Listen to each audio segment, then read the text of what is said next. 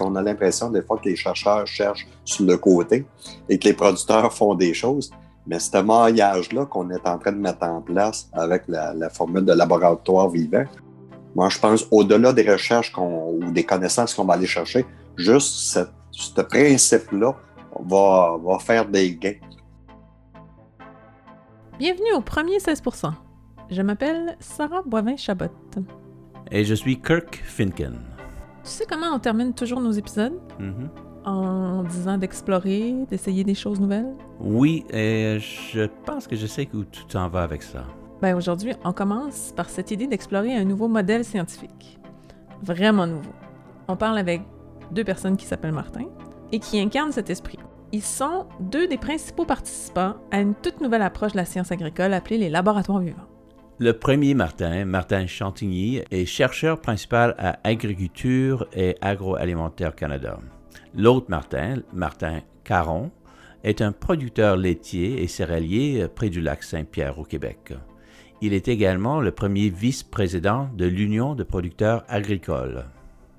Il travaille sur certains des problèmes les plus urgents de notre époque liés à l'agriculture durable. Et il travaille selon une approche transdisciplinaire qui rassemble des producteurs, des scientifiques, mais aussi toute une communauté d'acteurs et d'experts. Leur projet se déroule près du lac Saint-Pierre, où est en fait euh, l'endroit où le fleuve Saint-Laurent s'élargit en lac. Il est situé entre Montréal et Québec. C'est une région riche en agriculture, mais c'est surtout un écosystème très riche qui fait partie du réseau mondial des réserves de la biosphère de l'UNESCO. Ainsi, les solutions qu'il recherche pour une agriculture durable sont en réalité des solutions pour la durabilité de l'écologie de la région. Il s'agit d'une approche complexe de la science avec un grand potentiel de changement réel. Je me suis d'abord entretenu avec Martin Chantigny, notre scientifique, pour obtenir la définition de laboratoire vivant. Martin, c'est quoi un laboratoire vivant? Un laboratoire vivant, à la base, c'est une approche qui permet de développer dans les communautés et par les communautés des solutions aux problèmes vécus. Ça, ça se fait par une expérimentation intuitive qui tient compte des réalités sociales du milieu. Agriculture et agroalimentaire Canada reprend le principe et y ajoute une implication directe des chercheurs dans le processus d'expérimentation afin d'accélérer le développement et l'adoption des solutions dans les communautés agricoles. Ta réponse est assez théorique. Concrètement, qu'est-ce que ça veut dire un, laboratoire vivant en agriculture? De quoi ça a l'air? Concrètement, un laboratoire vivant, c'est un endroit où on va retrouver des chercheurs, mais aussi des usagers de la recherche, comme les producteurs agricoles, mais aussi d'autres intervenants, par exemple des organismes de bassins versants, tout ça, euh, qui vont euh, discuter ensemble sur les besoins de recherche, sur la façon de faire la recherche pour vraiment développer des solutions à des problèmes souvent complexes, comme les changements climatiques, la pollution de l'eau, et qui vont euh, vraiment travailler ensemble à développer des pratiques innovantes, des solutions qui tiennent compte de la réalité de la communauté où ces solutions-là vont être adoptées. Quel est exactement l'objectif du projet Laboratoire Vivant Québec? Ils examinent les éléments de base d'une agriculture durable, à savoir la qualité des sols et de l'eau. Et ils envisagent tout ça sous l'angle des changements climatiques. Je ne suis pas un scientifique, mais on dirait que ça peut être vaste, non? Comment ont-ils commencé? C'est pas du tout le point de départ normal pour la science traditionnelle. Au lieu de commencer par la question, ils ont commencé par les relations. Les laboratoires vivants, c'est le co-développement de solutions. Et pour ça, il faut d'abord établir des relations entre les différents acteurs, producteurs, scientifiques, communautés, entreprises non agricoles, etc., etc. Mais en établissant les relations est-ce qu'ils n'examinent pas aussi euh, les questions scientifiques réelles? Oui, ils le font. Il y a des cimes qui sont plus faciles et il y a la question beaucoup plus complexe. Ils ont commencé avec les meilleures pratiques pour les cultures de couverture et l'élargissement des zones riveraines.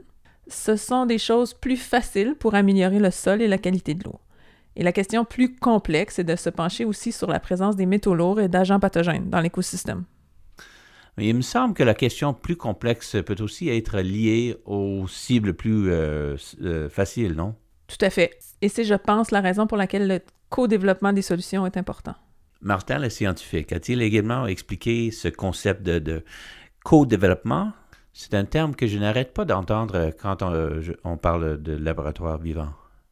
C'est vraiment un des principes de base des laboratoires vivants, en fait. Et ça dit ce que ça a à dire. Les solutions sont élaborées ensemble, jamais isolément, jamais en silo. C'est transdisciplinaire, ça signifie une solution complète qui va au-delà des disciplines, et ça signifie que l'utilisateur final, ici le producteur agricole, est impliqué dans le processus.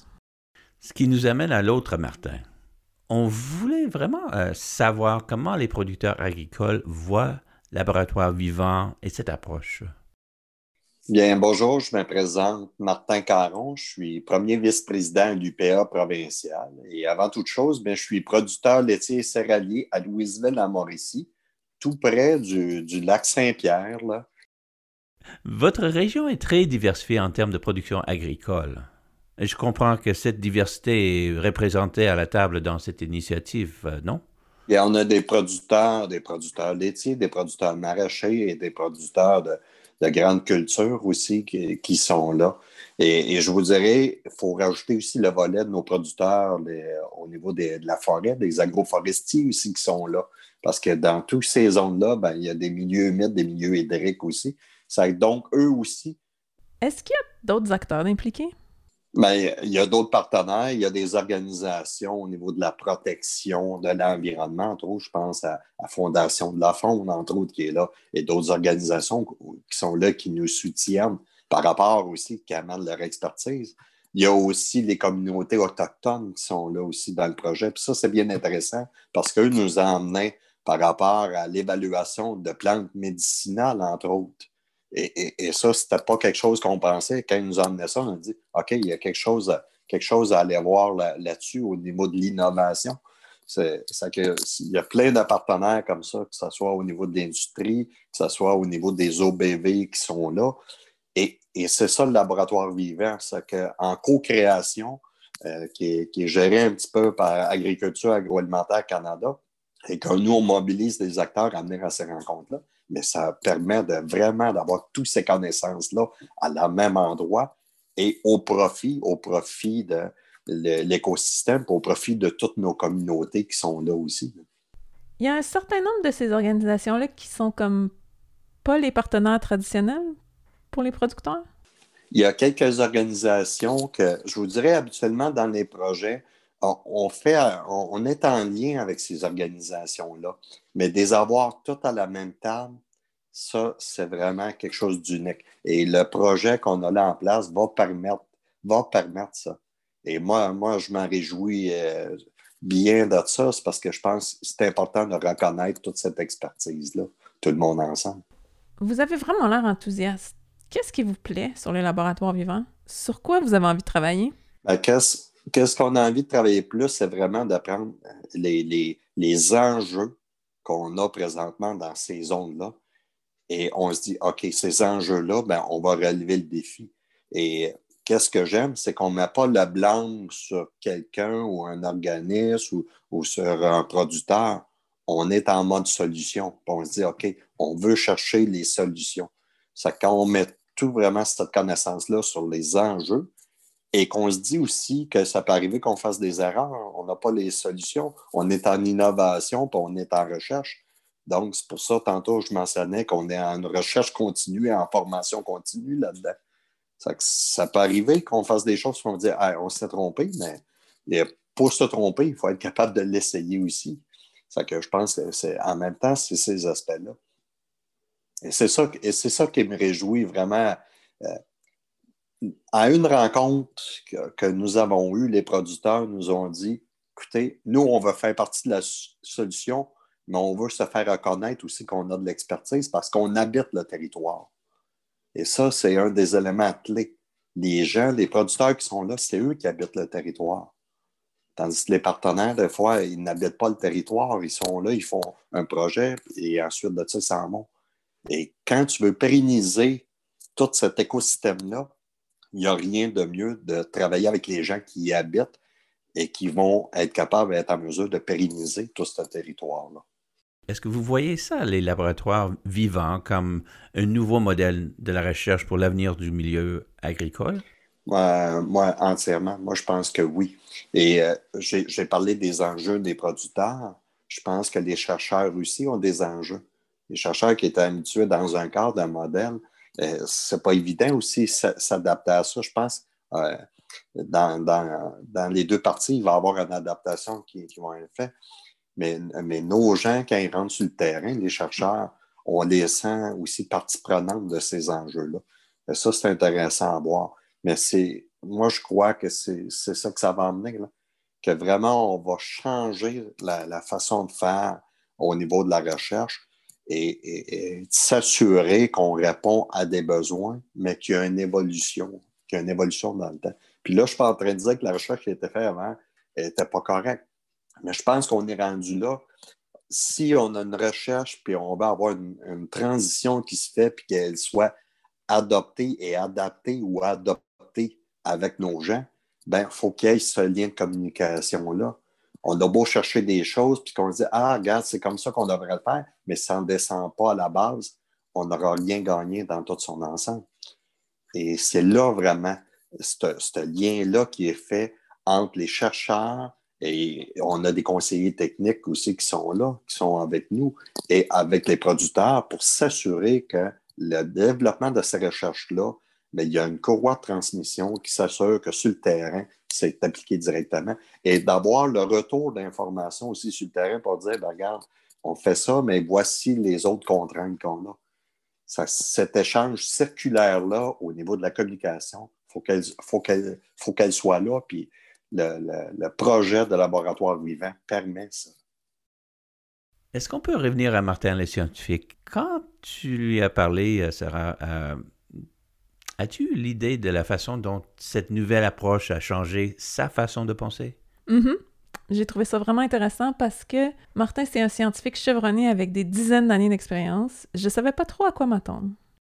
Qu'est-ce que ça change dans le travail de chercheur? Le changement principal, ça va être justement d'apprendre à être plus à l'écoute, plus ouvert aux avis, aux observations des experts non scientifiques pour vraiment pouvoir intégrer leur vision, leur perception dans la conception des projets de recherche. Probablement en arriver avec des projets de recherche qui sont plus orientés dans la réalité terrain comme tel. Est-ce a des projets de recherche qui sont développés comme ça de façon très rapprochée avec, par exemple, des gens au lac Saint-Pierre? Est-ce qu'ils vont être applicables à d'autres communautés après? Les résultats de recherche vont sans doute, au moins en partie, être transférables, mais il va vraiment falloir euh, évaluer un peu le contexte climatique, euh, les types de sols, euh, la réalité aussi, des, les autres réalités peut-être sociales des régions différentes pour voir s'il n'y a pas des, certaines adaptations à faire aux solutions. Les, solutions sont, peuvent peut-être être relativement spécifiques à la région où on les développe, mais probablement qu'avec un peu de modifications, on peut les adapter à des réalités un peu différentes. C'est surtout, euh, c'est probablement en lien beaucoup avec la réalité climatique de chaque région que les adaptations vont devoir se faire. Qu'est-ce qui vous a poussé à vous lancer dans cette aventure-là et à prendre les devants dans les laboratoires vivants? Ben, en fait, moi, ça fait déjà plusieurs années que je gère des projets euh, pluridisciplinaires, donc qui fait appel à beaucoup de disciplines différentes. Puis j'étais quand même, depuis quelques années, pas mal intéressé au principe de transdisciplinarité, donc vraiment de sortir euh, des limites de la science, on pourrait dire, ou des scientifiques comme tels, pour faire la recherche. Et puis, je trouve qu'un laboratoire vivant, c'est vraiment l'endroit idéal pour vraiment appliquer de façon directe l'approche de transdisciplinarité. Donc, vraiment de mixer des experts, tant scientifiques que non scientifiques, pour faire la recherche puis trouver des solutions à des problèmes complexes comme les changements climatiques, la pollution de l'eau. Des surprises en cours de route? Jusqu'à maintenant, je n'ai pas eu vraiment de surprises, mais ce que je me suis rendu compte, c'est euh, que c'est quand même complexe de, de, vouloir inclure plusieurs intervenants du milieu avec des visions chacun sa vision un peu spécifique de la réalité, ses idées, ses propositions. Et puis, euh, ce que j'ai vu, c'est qu'il a fallu que je, recule un peu, dans le fond, pour euh, peut-être inclure seulement quelques joueurs clés pour le démarrage du laboratoire vivant, de façon à ce qu'on puisse s'entendre quand même dans un délai raisonnable sur les avenues au moins pour le démarrage. Mais un laboratoire vivant, par définition, c'est comme tout organisme vivant, c'est appelé à se développer et à grandir. Donc, dans un deuxième temps, on va euh, vraiment aller inclure, il y a déjà des discussions avec d'autres intervenants, mais on va venir vraiment les, amener à s'intégrer vraiment aux, tables de discussion comme telles, un peu plus. Donc, ce n'était pas une surprise, mais on voit qu'il y a beaucoup d'ajustements à faire au début on était convaincu qu'on pourrait inclure tout le monde autour de grandes tables de discussion, puis démarrer comme euh, très facilement. Non, c'est beaucoup plus compliqué que ça, la réalité. L'idée, c'est vraiment de pouvoir euh, garder toujours une flexibilité, s'ajuster, s'attendre à ce qu'il y ait des échecs, puis surtout en tenir compte, regarder pourquoi, par exemple, on, est, on, est, on fait face à un échec, s'ajuster, puis continuer. Tout ça, ça a l'air d'être forcément à long terme. Oui. Ça, c'est un des, enjeux. Moi, je l'avais clairement indiqué aussi aux gens qui développent l'initiative des, laboratoires vivants. On ne peut pas penser mettre en place un laboratoire vivant et avoir des résultats probants dans un horizon de trois ans. Ce que je vois, le projet actuel, c'est vraiment un projet pour mettre en place les structures, pour développer les liens entre les différents intervenants, les principes qu'on appelle de, confiance mutuelle et de pollinisation entre les différents euh, intervenants du laboratoire vivant. Effectivement, il faut voir un laboratoire vivant comme un projet d'abord qui euh, répond à des, questions d'une grande complexité, Il va, donc prendre plusieurs années avant de réussir à en arriver avec des réponses euh, intégrées avec des solutions adéquates aussi à ces problèmes complexes-là. On dirait bien que c'est quelque chose qui va prendre plusieurs années pour trouver les bonnes solutions. Oui. Donc, pourquoi dédier autant de, temps où, se trouve la motivation? Je pense que pour euh, si un chercheur espère vraiment que les résultats de la recherche qu'il mène euh, vont être utiles, vont être adoptés euh, par le public, par, les, usagers comme les producteurs agricoles. Je pense qu'on trouve à ce moment-là assez facilement la motivation pour euh, mettre du temps dans le développement d'un laboratoire vivant parce qu'effectivement, ça va être beaucoup de temps. C'est quelque chose de complexe. Mais si ça peut permettre vraiment une adoption plus facile, plus complète des fruits de la recherche, ça vaut la peine je dirais que même juste le processus de laboratoire vivant comme tel, les interactions avec le public, avec les, usagers, une interaction rapprochée sur une base continue, ça va être très intéressant parce que ça nous permet, dans le fond aussi, de mieux comprendre la réalité de ces gens-là qui font face à des problèmes complexes comme les changements climatiques. Donc, comment ils perçoivent ça, comment ils vivent ces changements-là dans leur milieu? Juste ça, c'est une expérience en soi vraiment enrichissante. J'ai beaucoup aimé ce que Martin, le producteur laitier, a dit à la fin. Euh, je ne l'ai peut-être pas assez dit tantôt, mais les producteurs, productrices agricoles ont une fierté de relever des défis. Et ça, ça c'est un élément que j'ai senti depuis le début. Là. On me dit les producteurs, ben, ils ont une fierté. Et d'ailleurs, sur le projet, on se dit, ben, il faut être capable au niveau des communications de le dire, nos gens sont en action. Ça, ça cette fierté-là, nous, on veut s'en servir aussi euh, durant les travaux qu'on va faire avec, euh, avec AAC. Mais il y, a une fierté, une fierté de montrer, montrer les connaissances que les producteurs ont, puis une fierté aussi de travailler sur l'innovation. Et nos jeunes, présentement aussi, qui sont là avec nos entreprises agricoles, c'est ça qu'ils recherchent aussi. Euh, est, en, innovation, euh, d'avoir de la recherche innovante, c'est un des éléments, bien souvent, qui met un challenge de plus. Là. J'adore ça. Ce genre de réflexion est au cœur euh, d'un secteur sain et dynamique. On a donc parlé des laboratoires vivants du Québec, mais il y a aussi des laboratoires vivants dans d'autres régions, Atlantique, Ontario, Manitoba, qui ont démarré. Et on va faire de nouveaux épisodes sur ces laboratoires vivants au cours de l'année. Et jusqu'à notre prochain épisode. On sait quoi faire? Oui, explorer, comme nos deux Martins.